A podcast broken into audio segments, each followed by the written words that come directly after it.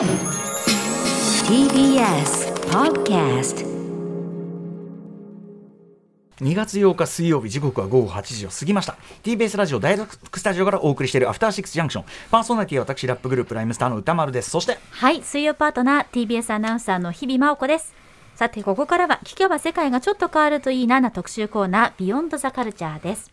早速ですが今夜はイタリアの作曲家エンニオ・モリコーネの特集となっていますがゲストでお迎えしております音楽ライターの小室孝之さん。まずは聴いてほしい曲があるということで一体どんな曲でしょうか、はい。モリコーネが音楽を手掛けた1964年セルジオ・レオーネ監督作品「荒野の用心棒」からですね一曲お聴きください。まあ日本題ではですねさすらいの口笛と呼ばれてます、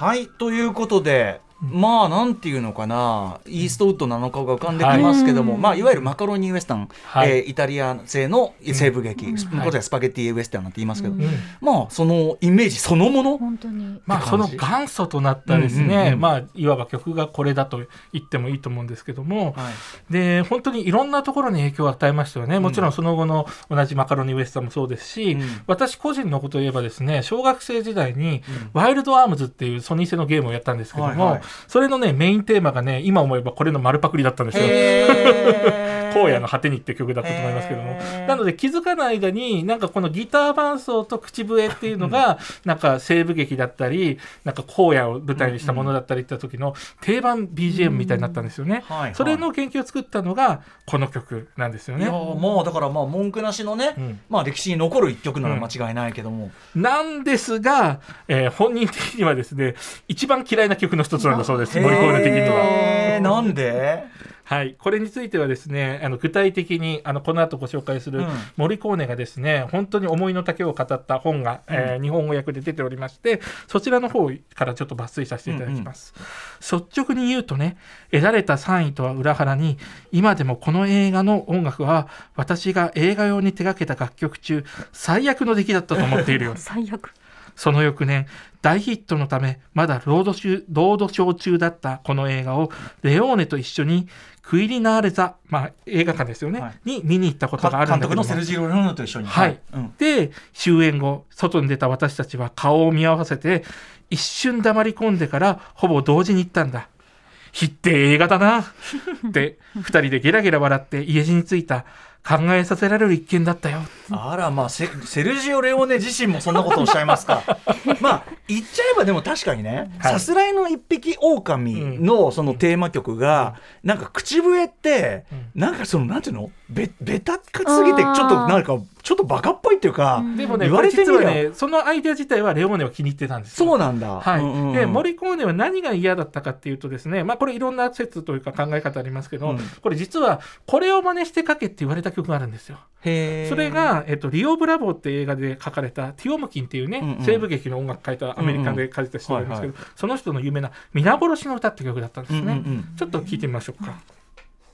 あじゃあちょっとこれはね後ほど聞いていただきますけども。つまりでもあれですよね。要するにそのリオ・ブラボーハワード・ホークスの、はい。言っちゃえば本家の正統派西部劇の、まあ、テーマ曲があって、はい。それの真似しろって言われて。そうなんです。でそちらはギター伴奏でトランペットがメロディー吹いててですね、うんうんうん。ちょっとあのアメリカンプラスあのメキシカンな感じもあるわけですよね。でそれをちょっとよりあの物悲しい感じにしたら実はこっちの方がある意味後世に影響を与えちゃったっていうのが面白いんですけどもうんうんうんうん。本人はなんだかなという感じだった話なんですよね。なるほど。というだからエンニャ・モリコーネはだからなんか世間的なイメージと本人の自意識がちょっとなんか違うところが面白いのかもしれないですね。かなり乖離してた人ですよね。要するに皆さんもよくあるじゃないですか。こう自分はこう思っているのに人から見られてるのとこの差異というかね、そこのこう差があった時になかなか悩んじゃう人って、うん。うん。もうまさにねエンニオ・モリコーネってて生涯それだった人なんですよ。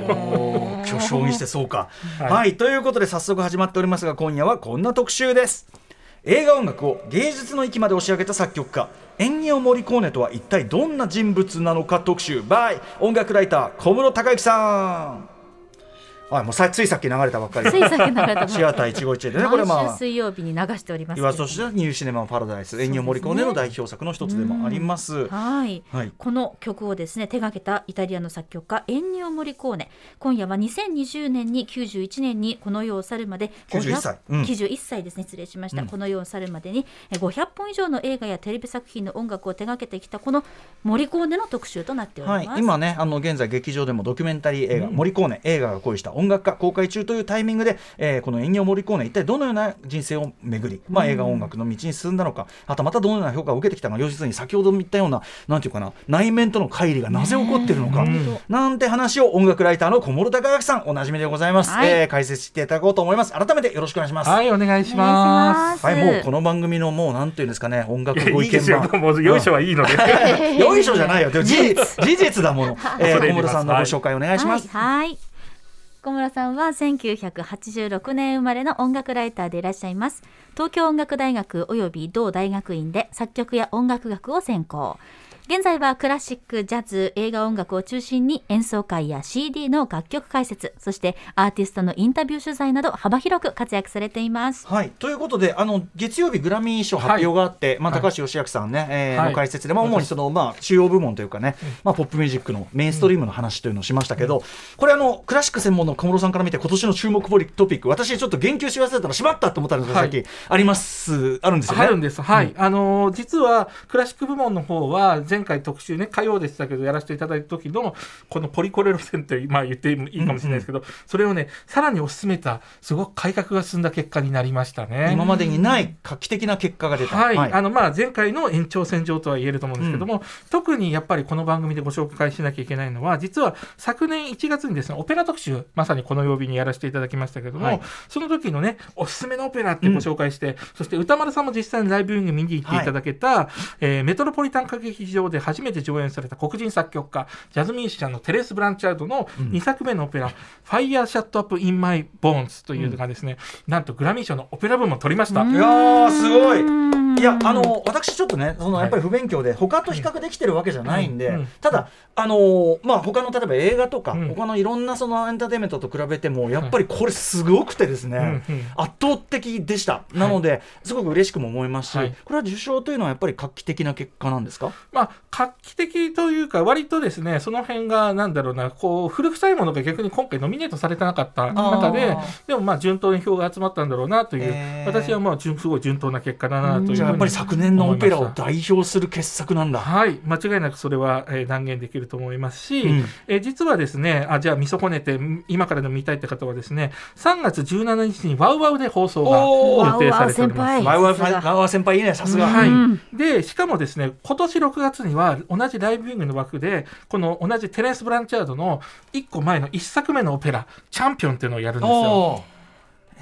はい。ちょこれ見なきゃ。これがですねチャンピオンって名の通りあのボクシングボクサーの主人公なんですけど、彼自身がゲイで悩んだりとか、うん。いろんなその,、えっと、その試合中に相手を殺してしまったとか そういうトラウマとやっぱり向き合う話なので、うんうん非常にこれもね泣かせる内容となっておりますので、うんぜひ見ていただきたいなと思います。いやーこれは本当にいやすごいいい回ワウワウ先輩よくやってくれたし チャンピオン見れるのも嬉しいです。はい、はい、必ずチェックします。でもう一つだけちょっとご紹介したいのが実はもう一つすごい注目ポイントが実は、まあ、この人は白人系の人の作曲家なんですけどある作曲家の曲がですね3本分ぐらい取ってるんです実は。はい、でしかもそれの一番作曲賞の家の賞であるコンテンポラリー・クラシカル・コンポジション賞っていうところでですね、うん取った人がケビン・プッツっていう白人のまだね40代ぐらいの若い人なんですけども、その人がなんと本当3つぐらい実質的に取っちゃったみたいな状態、まあ、作曲家に与えられるのは一部門だけなんですけど彼の作品をやったものがあと2部門取ってるので。まあそんな注目の人なんですけど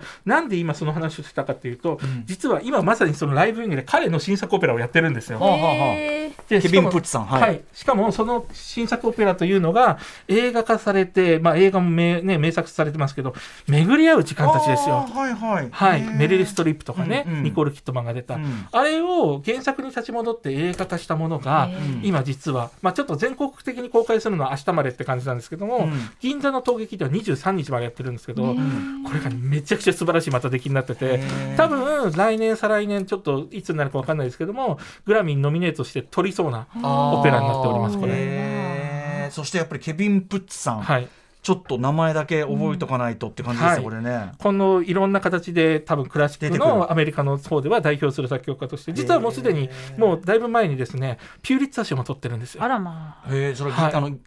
大あれですかね。あのオペラあのはい、えっと、これがね4作目ぐらいのオペラなんですけどすでに1作目のオペラでそんなに評価されちゃった人でいよいよそんな彼がですね大舞台で新作しかも大歌手たちのためなんですね、うんうん。これあの3人女性が活躍するんですけどうち1人写真見ていただいてますけど一番左の人はなんとミュージカル界の大スターのケイ・ウォーランなんですね、うんうん。だから、えっと、ミュージカルの人なんですけどもオペラも歌うって人が出てきてその3人のですね女性の、まあ、本当に現代に通じるですね、うんうん。まあ、家父長制の悩みであったりとか、うんうん。まあ、あとバージニア・ウルフもねキャラクターとしてこう、うん。役柄にあったりとかしますので、ぜひこれはねあのそういうあのこのアトロクのリスナーみたいな方々に聞いていただきたいものとなっておりますので、はい、ちょっと全国各地だと明日までですけども、うんうん。えー銀座陶劇だと23日まで、うん。木曜まで見れますので、ぜひ見ていただきたいなと思います。はい、パブリックビューイングでも間に合う、えー、巡り合う時間たちケビン・プッツわかりました。はい。ありがとうございます。というわけで、うん。えっと、私今日告知したかったことはこれなので最後の告知の時間はもういりません。いやいやまあまあ。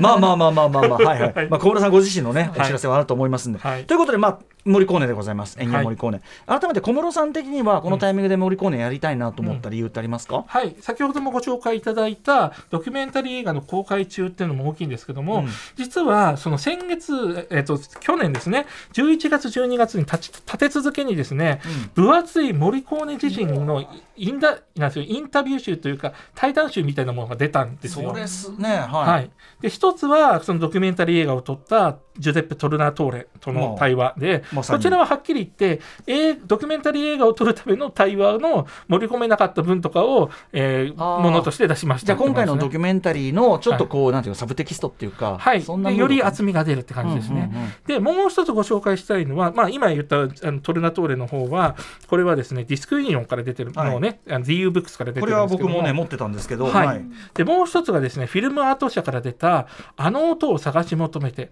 モリコーネ音楽映画人生を語る」っていう本なんですけども、うん。これがですねアレッサンドロ・デ・ローザっていう、まあ、ドキュメンタリー映画にも出てくるんですけども、はい。若い作曲家えーモリコーネをメンターみたいな関係にあるですね、若い作曲家がもうそのすごくモリコーネの信頼を得て、うん。モリコーネが今までの人生全て語りましたみたいな分厚い本出したんですよ。はいはいはい。すごい。あーこれってかなりこっちの映画音楽施設の結構三分的っていうか内容がねそうなんです。あんまりねちょっとねまとまりがない感じなんですよ。ゃあちゃこちゃ飛ぶかから。そうなんです。ちょっと読みづらいんですちょっけどもとその要するに表現的なニュアンスも含むなこのあの音を求めての方。そうなんです。で、これの帯にも書いてあるんですけども、エンニオ・モリコーネ自身が、これは真実の書であるって書いてあるんですけども、これを読むと、うん。ちょっとね、ドキュメンタリー映画と違う側面が見えてくるとか、し逆にこれが日本語で読めるようになったことで、これ以前にも、うん。あの似たような本があったんですけど、ここまでの厚みというかものはなかったので、これが発売されたことで、日本語でモリコーネのいろんなことが今まで分かんなかったこととか、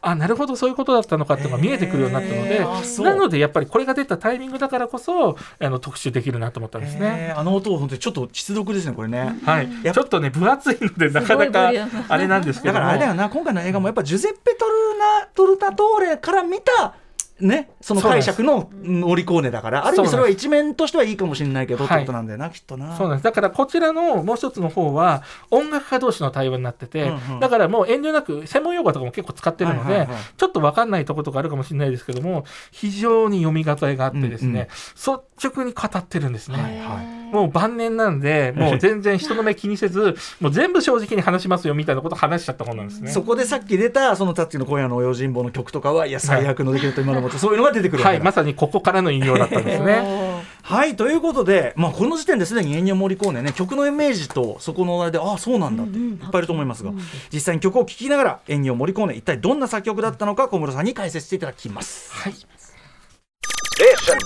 After Six Junction. TBS ラジオをキーステーションに生放送でお送りしているアフターシックスジャンクション今夜は映画音楽の芸映画音楽を芸術の域までに押し上げた作曲家エンニオ・モリコーネとは一体どんな人物なのか特集をお送りしています。はいということで音楽ライター小室孝之さんに、えー、解説していただきます小室さんよろしくお願いしまはい、す。お願いしおます。願いしますでは3つのパートに分けて聞いてまいりましょうまず第一楽章はモリコーネの経歴について第2楽章モリコーネの音楽は何に影響を受けてきたのかそのバックグラウンドについて。そして最後第3楽章はモリコーネはどのように世間から評価されてきたのかです。では実際に曲を聴きながら解説していただきましょう。第1楽章はこちら。大体5分でわかる作曲家モリコーネの生涯。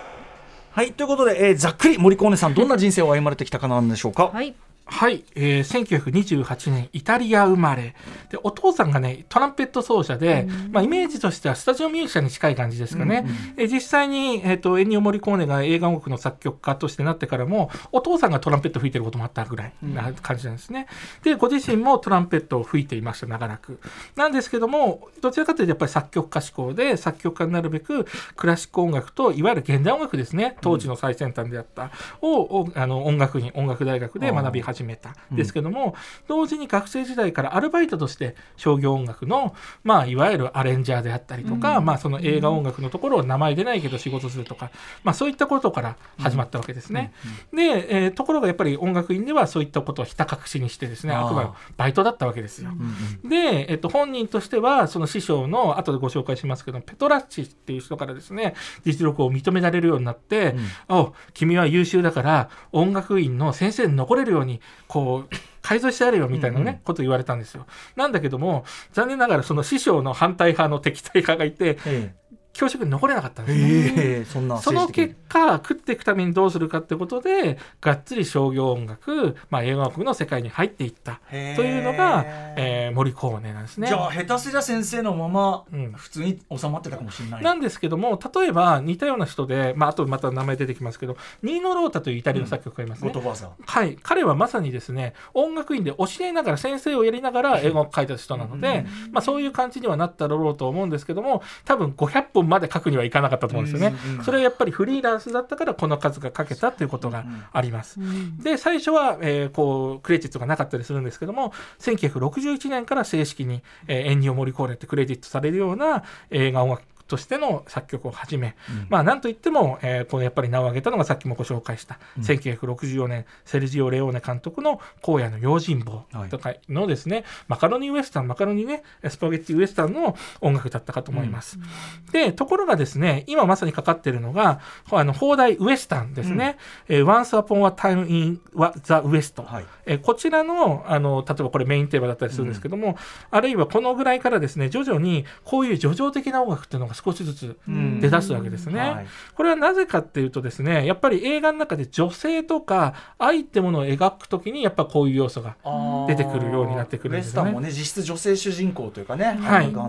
だからそれまでのドル箱三部作とはやっぱ音楽が違うわけですね。なんですけども、えー先ほども触れた通りこれあのトルナトーレも言ってるんですけどもモリコーネを怒らしたいなら綺麗な曲を書いてほしいと頼めばよいと言われるほどにですね、えーじゃあ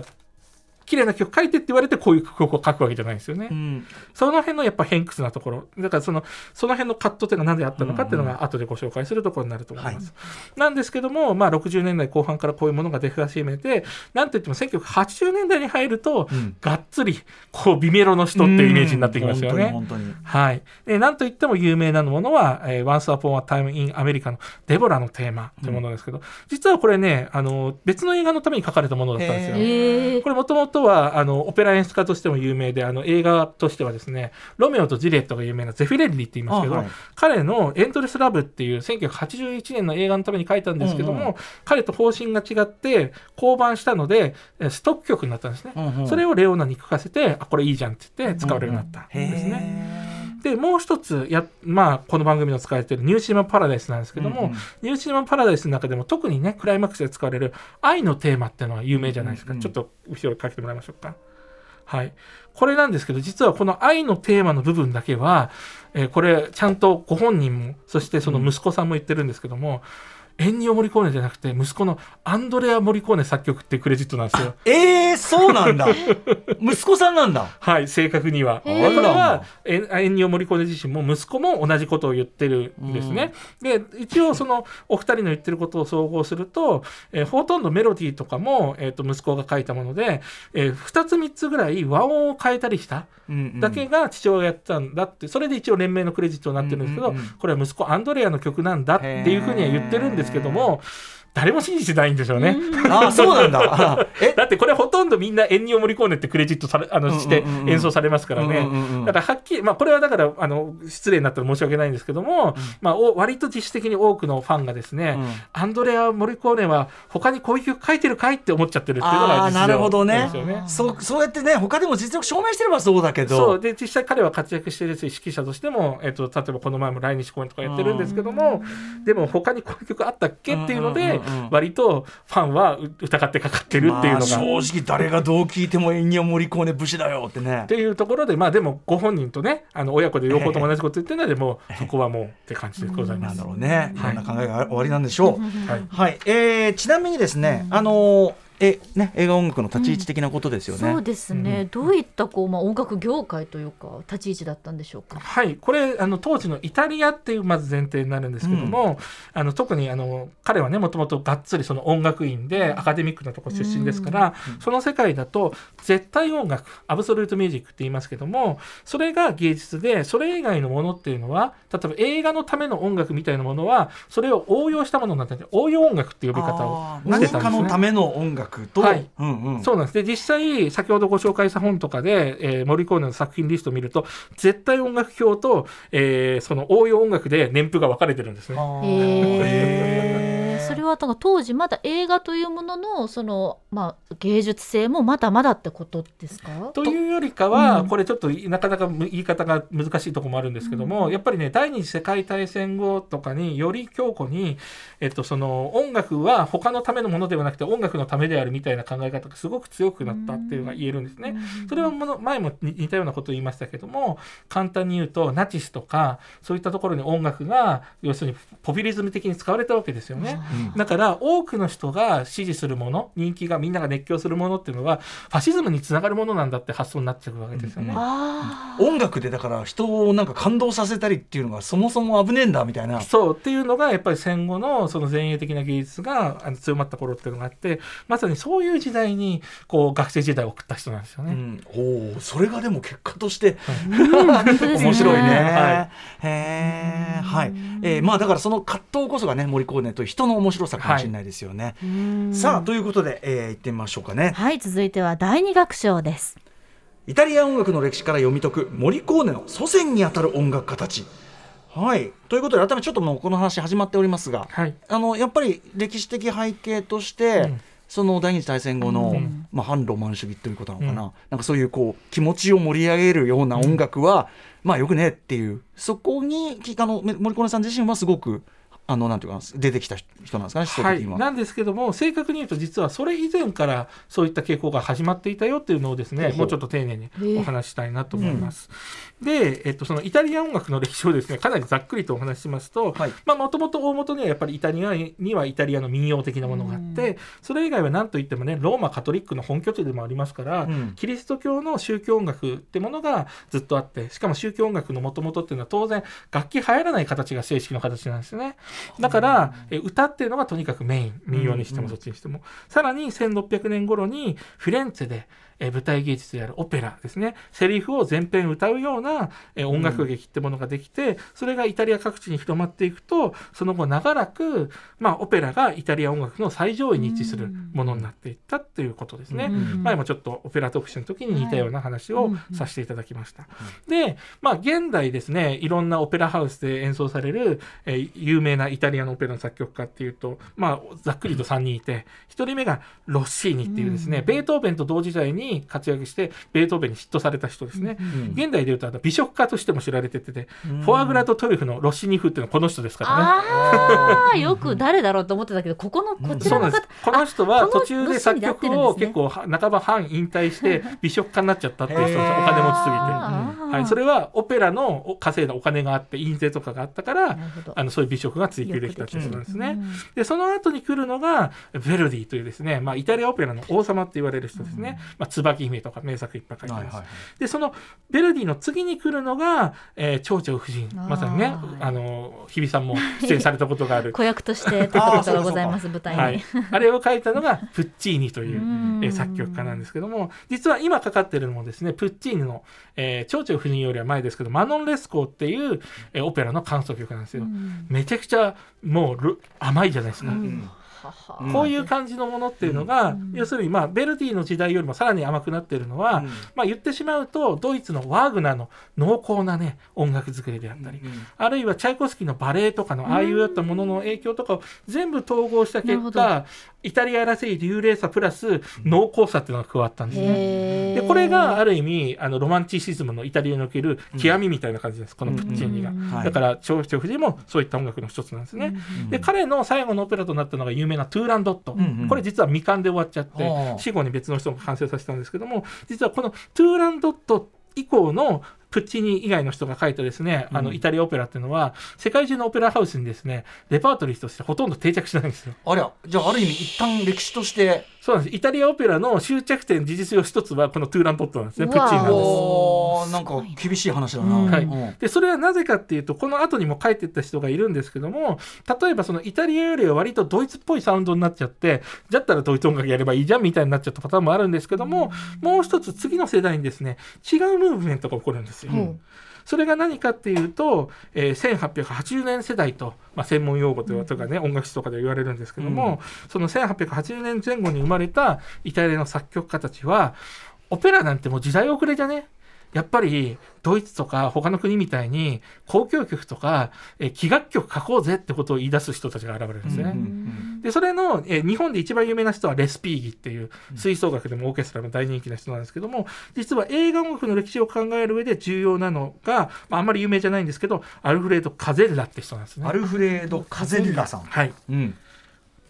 はい。はい。で今カゼッラの曲が流っておりますけどこれメロディー自体は有名な「フニクリフニクラ」ですね。はいはいはいそれをまああの使ってめちゃくちゃ派手なですねオーケストラでガンガン鳴る曲にしたっていうのがこのカゼンラの今の「えーラプソディイタリアより大音楽賞」っていう曲なんですけどもうんこういうようにですねオーケストラを派手に鳴らすのがすごくうまかった人。うんだからまさに後々の、えーそれこそモリコーネとかジョン・ウィリアムスみたいなああいうところにもつながりますし、うん。あと彼は何といっても当時の新しい、えードイツのリヒャルト・ストラウスとかフランスのドビュッシーとかっていうのを取り入れるのだけじゃなくてですねイタリア国内では古い音楽を発掘した人なんですね。うんうんでその発掘された一番有名な人物は誰かっていうとビバルディなんです。おおさっき言った。はい。はい、ビバルディってね今や日本の教科書に載ってますけども、うん。実は死後すめっちゃ忘れられてた人で。あそうなの？えー、意外。あのビバルディが、はい、でこの、えーまあ、カゼーラだけじゃないですけどカゼーラの仲間たちがこうこういう人たちいたぜって言って紹介見つけてきてー。世界中に流行させたんですねここあそうなんだ、うん、完全に忘れ去られた人なんです実は。だからその自自国の古い音楽と、えー他国のあうん。の近近隣国の新しい音楽っていうのを取り入れて、えーどんどんですね、えー今までのイタリアの伝統じゃないものを作ろうとしたのがこの世代、1880年世代。はい。19世紀末世代、はい。なんですね。で、えーこの人はしかもあと「なんとか風」っていうピアノ曲いっぱい書いてたりとなかスタイルをね変えるのが得意な人なんですよ。だから非常にそういった意味で派手なオーケストラとかですね、はい。い、ろんなスタイル使い分けられるっていう意味で非常に映画音楽のちょっと祖先っぽいところが実はあったりするんですよね。ね映画音楽って特定のスタイルがあるわけじゃないですもんね。はい。うんうん。そうなんです。うんうん。でここから映画音楽への世界へっていうことになるわけですけれども、はい。どういった影響があったんですか？でここであれって思うかもしれないですけど、はい。実はカゼラ自身はオペラは一応一作ぐらい書いてるんですけども、うん映画音楽一曲も書いてないんですよ。なんですけどもなぜ重要かっていうと、うん。えーこのカゼッラの弟子の一人がニーノ・ロータでありでその別の弟子のさらに弟子孫弟子ですよね、にはなんとジョー・ウィリアムスとモリコーネがいるんですよ。あ来。た森コーネ。うんうんうん。なので実はは同じ系譜から、えーニーノ・ロータもジョー・ウィリアムスもえモリコーネも出てくるんですね。あー。えじゃあもえジョン・ウィリアムスとモリコーネって同じ系統種なんだニグノロータも。そうなんです。師匠を2つ遡ると要するに師匠の師匠が一緒なんです。実は。アルフレッド・カゼッラさんに行くんだ。そうなんです。へえーこのカゼンラの時代の映画の立ち位置とか、映画、まあ、音楽というかどんな様子だったんですか？そんなにだからなかったってことですよね。あえっとですね、カゼンラというか、その後の、だから分かりやすいのは、ニーノ・ロータっていう人が割とそこの立ち位置が分かりやすいところで、ニーノ・ロータ自身は、今ちょうどね、ゴッドファーザーかかってますけども、映画音楽が趣味であるって言ってたんですね。あだからその本業じゃない。本業じゃない。わ私の本業はクラシック音楽であり、その、えーそれを作曲であり、それを音楽院で教えることで、うん。映画音楽が趣味でやってるだけなんだっていうふうなー。一応言い訳みたいなことをしてたわけですよでもまだそんな言い訳をねしなきゃいけないというか。ししたくなるような時代ってことなんだね。そうなんです。うん。で、そこがまた分かるのが面白いのが、えー先ほども言った通り、このカレッラっていう、そのね、あの、まさにニーノロータにとっては師匠のの一世代上ですよ、の人たちっていうのは、その新しい音楽を取り入れたり、あるいは逆に古い音楽をやるときに何を否定してたかっていうと、うんプッチールの甘い音楽を否定したんですよ。ほう。うんうん要するに直前の時刻の一番この前のものって否定されることってまあまあよくあるじゃ確かにないですか。確かにうんうんうん。で、それの否定されるもう対象がプッチーニで、まあ古くせえなーっていう。そう、こんな甘々のなんか今更書いてんのみたいなこと言われたのを、えーそのちょ下の世代なわけですよ、ノーロニーノ・ロータは。だから、ニーノ・ロータは映画音楽以外だとこんな甘い音楽書いてないんです。そうなんだ。だから、だから要は、こういうのもできますけどね、みたいな。そう、だから、えっと、自分のシリアスな音楽でこれやっちゃったら時代遅れで恥ずかしいし、えー何やってんのって言われれちゃうけども、うんうん。えっと、映画音楽だったら、まあ別に芸術的な評価とかそういう対象にならない、まあ、あくまで趣味ですからっていうので、甘い音楽を書いてったあと。音川さんのこの愛のテーマは、その作中の中でも、その、あそこにさ、あのー、なんだ、あごめん、あの、えっと、イタリアのさ、故郷の、あの、村にさ、要するに一番土着的なところに帰る瞬間に高らかに鳴り響くから、はいはい。あの、ちょっとあの、実は全体で見ても、はい。一番これがさ、コテコテっていうかさ、全体はそんなことないじゃない。もっとクールじゃないですか？はい、でも実は例えば、えっと、このアルバムなんかは実は、えーリッカルド・ムーティっていうクラシックのイタリアの最高峰の指揮者が振ってる録音なんですけど、うんやっぱりこういうの聞くとですね非常にプッチーニとつながるようなやっぱり伝統があったり、うん特にこれよりもですね例えば「ゴッドファーザーパート2」のクライマックスのねええ最後の音楽とかなんかっていうのがもろにもうオペラの音楽なんですよ完全にね。うんそれはやっぱり当時だと、えー古臭いんだけども映画音楽だから書けたものなんですね、うんうんうんそこが非常に面白いところだと思うんですね。はいはい。ね。じゃあそうか。あのとにかくアルフレード・カゼッダさんの系統樹からこう生まれてきてるよと。はい。いうこと、でもなんかなんですかね。常にちょっと二律背反を含んでるんですね。なんかイタリアの音楽家って常に。はい、うん。そうなんです。で、しかもそのカゼッラの世代、要するに、えー、モリコーネにしたら上の上の世代ですよね。大先生の世代っていうのが実は、えっと、多くの人がですねファシストの,、あのね、こう支持者だったんですよ。ファシストとねムストリーニの。はい。うん。なのでこう非常にね戦後ね旗色が悪くなっちゃって、うん。でその結果どうしたかっていうと、えーそのモリコーネにとっては自分の師匠であるペトラッシっていう人、うん。なんかまさにそれの自分の上の世代を見てああなっちゃならんということでですね、よりこう強固に反ロマン主義を掲げるんですね。要は甘くない。はい。あんまりメロメロしてない。もう全くないこう硬派なものを書かなければっていうところになっていくところなんです。でも森コーネ自身、まあ、それを受け継いで、うんだからやっぱその二律背反だねその、うん本当はそうなんだけど、はい。本当にイケてる音楽はそうなんだけど、まあうん。仕事で映画音楽、こ こういうのはできますよ。はい、こういうのが人の心をくすぐるのは分かってます。そういうことでですねまさにね。ことなんだな、はい、で実際彼自身ですねこの本のあの先ほどご紹介した本の中で、えーこんなことを言ってます。最も強い影響を受けたのはバッハとストラビンスキーであるって言ってですね、う。んそのあたりもさっき言ったようなビバルディみたいなですねうん。イタリアの古い音楽からも影響を受けてるっていうんですけどもでも反対にですね、うん。ハイドンモーツァルトベートーベンメンデルスゾーンからは影響を受けてないって断言するんですよ。わざわざわざわざ言う感じはむしろね。そうなんです。で、これちょっと面白いのは、あの、有名な話ですけど、あの、ドキュメンタリー映画の中にも出てきますけども、あの、ちょうどね、ヘイトフルエイトで、えっ、と、あ 名前が出てこない、えっ、と、た、えっ、と、監督、ヘイトフルエイト。タタランティーノ。タランティーノが、えーこう、ほら、彼がアカデミー賞を取った時に、うん。モリコーネが取った時に、現代のベートーベンだとか言ってるのに、本人ベートーベン好きじゃないんですよ。あー。タランティーノはよわかってねえなみたいなねよかれと思って言ったのに。本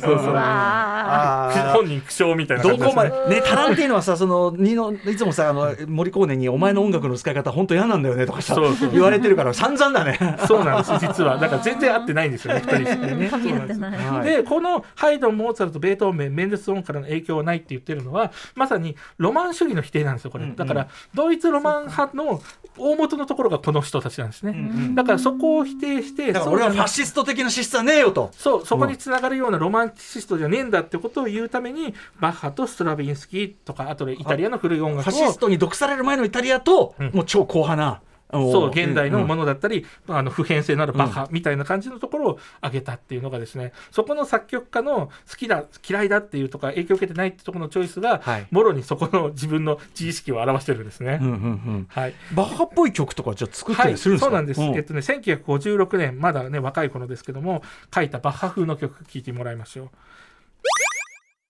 えこれエンニオ・モリコーネなんですか、はい。若いとはいえ。若いとはいえ全然片鱗がない、だから本来本人は学生時代とか卒業後とかでこういう感じの音楽を書いててこれこそが正統派のものだまあこれなんかまだ露骨にバカすぎるのでまだ終作だけどもって感じかもしれないけども、この延長線上にあるものを書きたいわけですね。うんうんうん。で例えばより前衛的なえー作品としてですねあるのが11のバイオリンのための音楽というこれの2年後の曲ですね。はい11のバイオリンのための音楽。先ほどのインベンションと比べてもさらに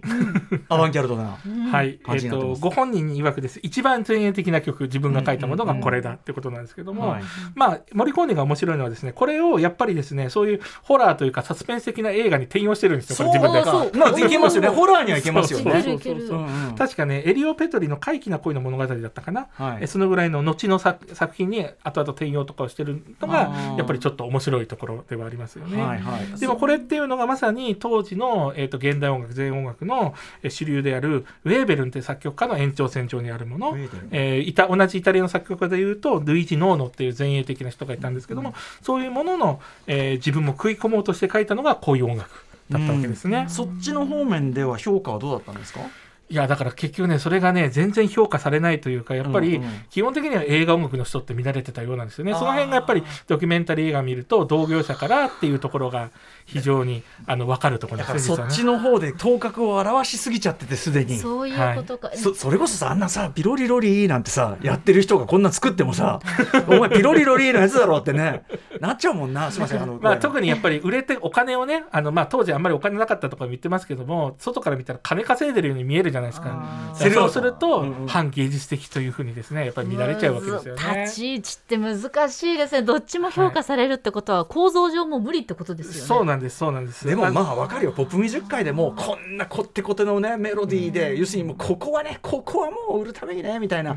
こと考えながらやってる人いると思うよやっぱり。なるほどね。はい、それはもうあの程度の差だけあって例えば極端な話で言えば米米クラブってもともとファンクバンドだったのに、うんうん。いつの間にかロマン飛行が代表曲になってるみたいな話もあるんだわけですよね。そうか。そ うかそうそう菅さんだってさ菅氏川さんだってファンク。だけどまあそういうこうバラあのねうん違う売れ方していくとかさ、はい。そういうのありますよねやっぱね。そうなんです。でそれについてより具体的にモリコーネが語った部分があるので引用したいと思います。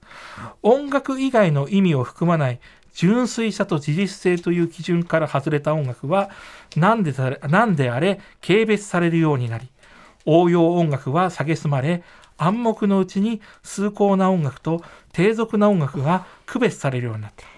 このような風潮が過剰に高まったせいで私たち多くの持つ美的感覚だけでなく作曲そのものに関する考えもが制約されるようになったうんだ、んおそらくはこれも必要な通過点だったのだろうけれどだとしてもその結果作曲家と一般の人々の間のコミュニケーションはより複雑にいや悪化してしまったと。これつまりだから高尚な音楽と、うんその大衆的な頼好まれてる音楽の乖離の話をしてるわけですよね。そうですね特にさっき今まさに流れてるようなまだ流れてるようなこういう前衛的な音楽こそが芸術であってそれ以外はダメなんだっていう風になっちゃったってことを言ってるわけでですね。もじゃあ森コーネはそこの、なんていうのあんまり線引き要するに映画音楽だからって、いいいものはいいだろうっていう、うんそういう考え方ではあったわけですね。いやだからそれが自信が持てなかった人なんですよなくな。っちゃうぐらいのだから本人はこう悪化してしまったって後年はこう振り返ってますけども、うんうん本人はでもやっぱりこういうの書かないと評価されないしなそういうのを本当は発表したいんだけどなと思ってうつうつとしながら映画学の仕事してたんですよあ。のそういう風潮はどうかと思うけどもみたいなね。その辺がねどこまでこれ晩年の発言なんで、うん。だからこう基本的にはずっとそこの、えー前衛的な音楽に自分も組みしたいっていう思いをですねだから晩年に自分のその悩みをちょっとなんていうのちょっとひっくり返して、はい自分の歩みを歩みを肯定するために言ってるワードかもしれないそういうことでですねまさにまさに。なるほどなるほど。はい。でまあでも結果的に本当に叙情的なね、うんあの誰が聴いてもああこれはとかさちょっと涙が出てくるようなうん曲をいっぱい書いていくわけじゃないですか、はまあ、結果的にそうなってくっていうのはやっぱ本人の資質もあったんですかねやっぱりね、はい、それは多いと思いますし、えっと、先ほどご紹介した通り1960年代末ぐらいからは徐々に美しい音楽とかも出だすなんですよね。でそれはなぜかっていうともう一つ理由があってなんかねやっぱり映画音楽の仕事をしてた時に自分の音楽の価値は自分で判断できないって思うようになったんですって。うんそしたら何をしたかっていうと自分の奥さんに曲を聴かせて奥さんが妻がいいと思ったものだけ映画にこう出すようになったっていうんですね。だからそこに一つ自分ののこう自意識みたいなものを外して評価してくれる人のうんうん。存在ってものがあってやっぱりね少しずつ出だすようになるんですよ。大事だよな。わかる気もする。はいはいはいうんなんはい。かこの庶民というか音楽に詳しくない私としては、うんうん。このなんでそもそも純音楽応用音楽ってうん。分けるのって、うんうん。音楽は一つだし、うん。全部いいじゃんって思ってたんですけど、うん。やっぱり専門家というか音楽家プロフェッショナルの中ではそこのこう、なんて言うんでしょう。もうどうしようもできない乖離というかこれはだからこれだけでもう一つ特集ができてしまうようなね、はい。でもまあ一つ大きな理由はさっき言った通りやっぱりこう第二次世界大戦の時のっていうことはやっぱりすごく大きいのと。ファシズムナチズムの本当に衝撃ってそれだけ大きかったんだよね。うん。本当にね。絶対こうにはならんっていうところでそれらに使われない音楽っていうところ。だから音楽のための音楽で音楽以外はできない音楽なんですようね。ん。なるほどね。うんね、でもまあ結果として、まあ、そのだジャッジを人に委ね自分のジャッジ信用できないと言いつつ、まあでもこれだけのメロディーを生み出してんだから、まあもちろん向いてたんだよね。そうなんです。で、そこはおそらく先ほどご紹介したニーノ・ロータがですね、自分の、えークラシック音楽的な作品では甘い音楽書かないのに映画音楽で書いてたのと一緒なんですよね。だから結局その応用音楽っていうものが芸術的に評価されないからこそ書けるから書きやったわけですよ。うんだからそれがもし芸術的に評価さの対象だったら甘い音楽書かなかったかもしれないですね、うん逆に言うとね。そこが非常に面白いところで、その応用音楽の評価の低さゆえに何でもありじゃんになったんですよね。あーだから逆に言えば評価が低いゆえの、まあ、自由というか挑戦というかまさにそこでございます。うんうんうんうんあなるほど。まあ結果としてね、もう名作の数々が映画の映画の価値も高めるようなはいあの名名作の数々生まれたんだからね。はいですよね。じゃあ最後のパートいきましょうか。ーはい最後第三楽章はこちらです87歳で掴んだアカデミー賞森光年は自分を最終的にどう評価したのかということです。まあちょっとだからなかなか複雑な思いをね、うん。抱きながらやってきた人ですけどモリコーネは自分の作品に関して例えば気に入ってる作品とかもあるんですかねそういうはい、えー気に入ってる作品もあるんですが、まずちょっと触れておきたいのは、ドキュメンタリー映画でね、えーこう見ていくと、最終的にはやっぱりアカデミー賞を取れなくて、それが評価されなかったことが。で、それを踏まえて、えー今まさに流れてるですね、タランティーノのヘイトフルエイトでアカデミー賞をやっと取れたことが、うん。うん。まあ一つ、こう結末的にね、感動的に描かれてたんですけども、でもさっきも言った通り、タランティートとの関係ってね、ちょっと一筋縄ではいかない感じよね。なんですよ。人間森光年すごいさいつもさタランティーノあいつの音楽の使い方になってないとかさ。そうなんですよ。ね、あ要するにあのポストああいうヒップホップ的なはい引用の使い方が嫌いなのよ、うん。森光年はね。でそれ真逆でめちゃくちゃ意味を持って書いてるから、うん。その意味を組んでやらないと許せんっていうタイプのね。文脈を切り離して使うとかとんでもねえって言ってるわけだそうよね。真逆なんです考え方。だからそうではなくて彼自身がじゃあ、えー自分の中で評価してるものっていうものはまあ本の中でいくつも出てくるんですけども、やっぱりね特にトルナトーレは音楽を理解してるっていうことでやっぱりねすごくだからこそ彼以外には、えードキュメンタリー映画を撮らせないって言ってたぐらいッペ・トルナトーレやっぱそうなんだ。はい、でそのトルナトーレと組んだものの中でも評価が高かったのは「海の上のピアニスト」でこれは分かりやすいですね。音楽がだって主役のものですから、まあ、はい。非常に、まあ、それ満足したのは分かるんですけど。で意外かもしれないのがですね実は、えーその後に撮られたですね「鑑定士と顔のない依頼人」なんですね。超最近じゃんってことですよね。10年前ですね。うんうんうんはい、で特にこのですね鑑定士と顔のない依頼人については、えー、森コネ自身が一段上に上がれたっていうですね、もうね人生を閉した傑作なんですよ音楽として実は。マジか。はいはい。えー、ちょっとじゃあ、え、聞きどころとかありますか？ちょっとはい聞きたいですけどまずはねちょっとねメインタイトルちょっとかけていただきましょうか。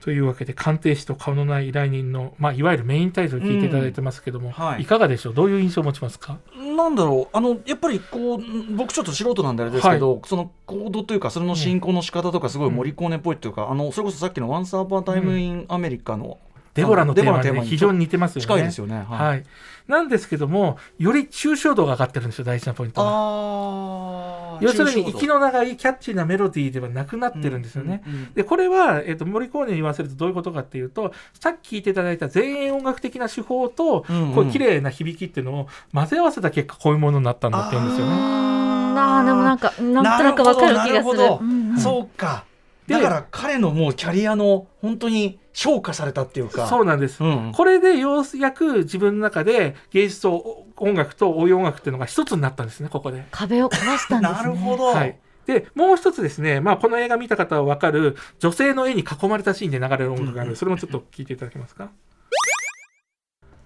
ということで、はい。ここなんかまだ和音しかないくらいですよねうんうんうんうん。これもまさに抽象度が上がってるってことを言いますし、ここから人の声が出てきて、まあ、これが、えー画面に映るですね女性のいろんな絵とね対応してるイメージが対応してるんですけども、ここで実はそれこそですねエンニオ・モリコーネって伝統的に楽譜を書いて作曲する人なんですけども、いわゆる電子音楽的なですねレコーディングして編集するみたいなえ？まさにプロツールスとかで使ってみたいな感じの技術とかも使って、むしろ楽譜書くだけでできないことにもチャレンジしてる意外。挑戦的。キャリアの結構後期も後期になって。そうなんです。80代ぐらいとかですよね多分ね。マジか、はい、でそうやっていよいよ今までそういった過去にやった実験的なね電子音楽現代音楽的なもののやった経験がここにも生きたそうかそうか。っていうことももあってとにかくこの2つが1つになったのがこのですね鑑定士と顔のない依頼人なんですね。なるほど。だからめちゃくちゃ自己評価が高くてうんうん。であの非常にねその結果としてあのドキュメンタリー映画の中でエンニオ・モリコーネこういうことを言うんですね、えー映画音楽を書くなど屈辱的と思ったがやがて考え直した、うん。実際今では映画音楽は本格的な現代音楽だと思っていると。うんうん。そういうふうに認識が変わったわけですね、うんうんつまり今日の特集のタイトルはですね映画音楽を芸術の域まで押し上げた作曲エンニオ・モリコーネと言いましたけどもこれはエンニオ・モリコーネの中の話なんですよ、うんうんうん。つまり映画音楽応用音楽っていうのは森コーネの中で絶対音楽芸術音楽の下にあったのを、うんうん。自分の中でいや応用音楽も自信持っていいよねっていうふうに自分の中で押し上げたって話なんですよね。なるほど。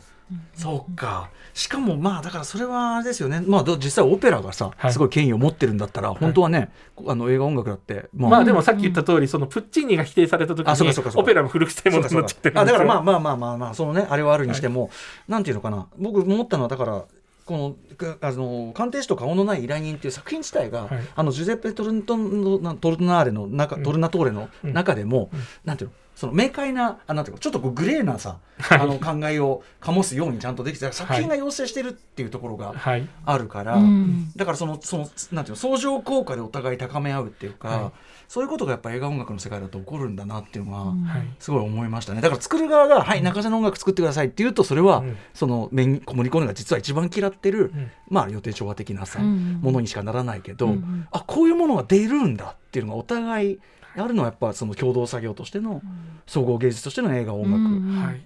の可能性でもあるかなって。まさにあの映画見ると分かるのは非常にえあの音楽のためのスペースがある音映画なんですよね。はいはいでまさに映画が音がないと全然成立しないシーンがいっぱいあるんですよ。うんだからそれがね本当に相乗効果でうまくいってる。うんうんうんうんであのすごくねネタバレ厳禁のラストがありますけどもでも本当にそのネタバレ厳禁の時にこれと同じ音楽が流れた時の意味合いの違いとかね本当ゾッとするんですよこんなちょっと今なんか不穏なベースでちょっと電子的にすら聞こえるのベースそう声が入ってきたりそういうのとかをやってやっと自分でここは次のステップに行けたんだっていうのを晩年にたどり着いた。へだからこれはねこの作品っていうのは本当に、まあ、人によって好みも分かれるし問題のある作品だと思いますけど、でもね音楽映画とえあのなんですね音楽の側面からね再評価してほしい、うん。まさにモルコーネを語るんだったら絶対に欠かせないのはこの作品なんです見直そう。へ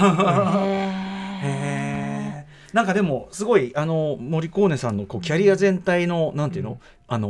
こう流れとその最終的に自分なりに見つけた落としどころみたいなの。が、うん。面白いですねやっぱね。なんか人としてなんか面白いなっていう感じもしました。そうなんですすごく魅力的な人なのは間違いないと思いますね。コーネの歩みと葛藤こそが映画音楽の進化と歩みともやっぱりもちろんリンクしてるなとそうですね思いましたね。だからこそ映画音楽ってこうすごく冒険があったりとか、うんいろんなチャレンジがあって、うん。めちゃくちゃ面白い分野になった。もっと言えば映画の進化でもあるもんね、うん。その単純な娯楽だっていうところからもっとグレーな、